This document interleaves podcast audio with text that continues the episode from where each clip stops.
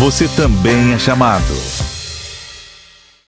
Ano vocacional na Igreja no Brasil. Somos convidados a nos unir em prece e assim selar uma cultura vocacional entre nós. E estamos neste caminhar vocacional com os vocacionados que nós encontramos na Bíblia.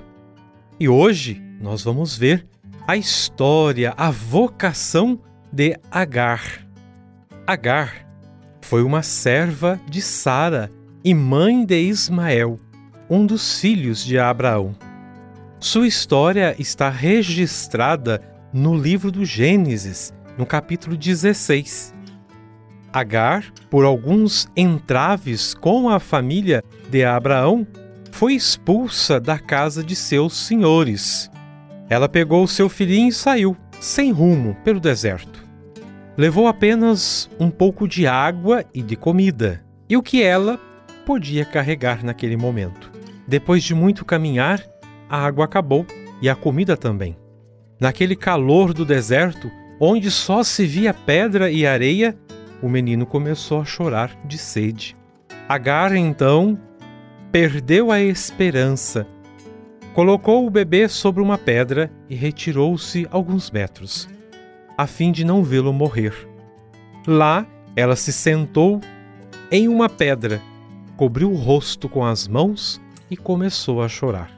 Nesta hora, o anjo do Senhor lhe apareceu e disse: Que moleza é esta, Agar? Você ainda tem forças. Pegue o menino, ande mais um pouco e encontrará água. De fato, ela pegou a criança e, andando mais um pouco, já avistou um poço. Ela e o filho foram lá e os dois tomaram água. Este menino se chamava Ismael. Ele cresceu e tornou-se o pai de um povo numeroso, os Ismaelitas.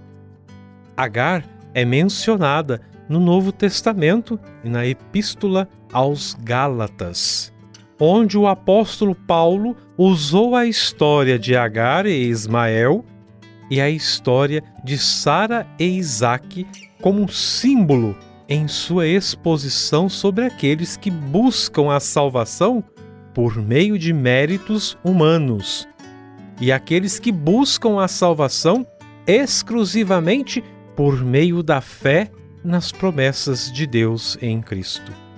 E se estamos falando de vocação, de chamado, de desafios, olhamos também para uma outra história, a de Maria, que também encontrou muitas pedras em seu caminhar. A primeira veio logo na Anunciação. Como acontecerá isso? Não conheço homem algum. A interrogação que Maria faz no Evangelho apresentado então por São Lucas. Mas o anjo logo retirou essa pedra, dizendo: O Espírito Santo descerá sobre ti.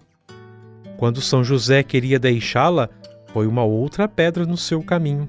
Mas Deus interveio e, através de um sonho, anunciou a José a sua sublime vocação de ser pai e pai adotivo. Esses relatos, meus irmãos, nos mostram que a certeza do amor de Deus acaba com qualquer desânimo, acaba com qualquer dúvida e nos coloca no caminho certo de nossa vocação. E neste ano vocacional, vamos rezar pelas vocações. Vamos rezar a oração do ano vocacional. Senhor Jesus, enviado do Pai e ungido do Espírito Santo, que fazeis os corações arderem e os pés se colocarem a caminho, ajudai-nos a discernir a graça do vosso chamado e a urgência da missão.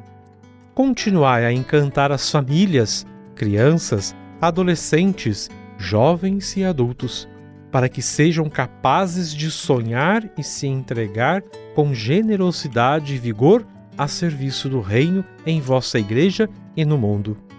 Despertai as nossas gerações para a vocação aos ministérios leigos, ao matrimônio, à vida consagrada e aos ministérios ordenados. Maria, Mãe, mestra e discípula missionária, ensinai-nos a ouvir o Evangelho da vocação e a responder com alegria. Amém. E para concluir este nosso momento, deixo o endereço da Pastoral Vocacional Redentorista.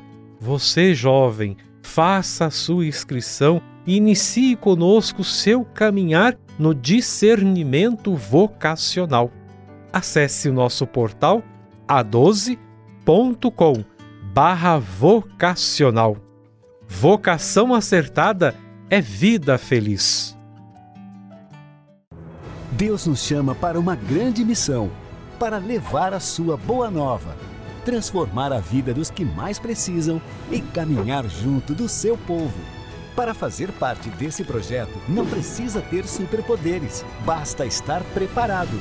E você, está pronto para responder a esse chamado?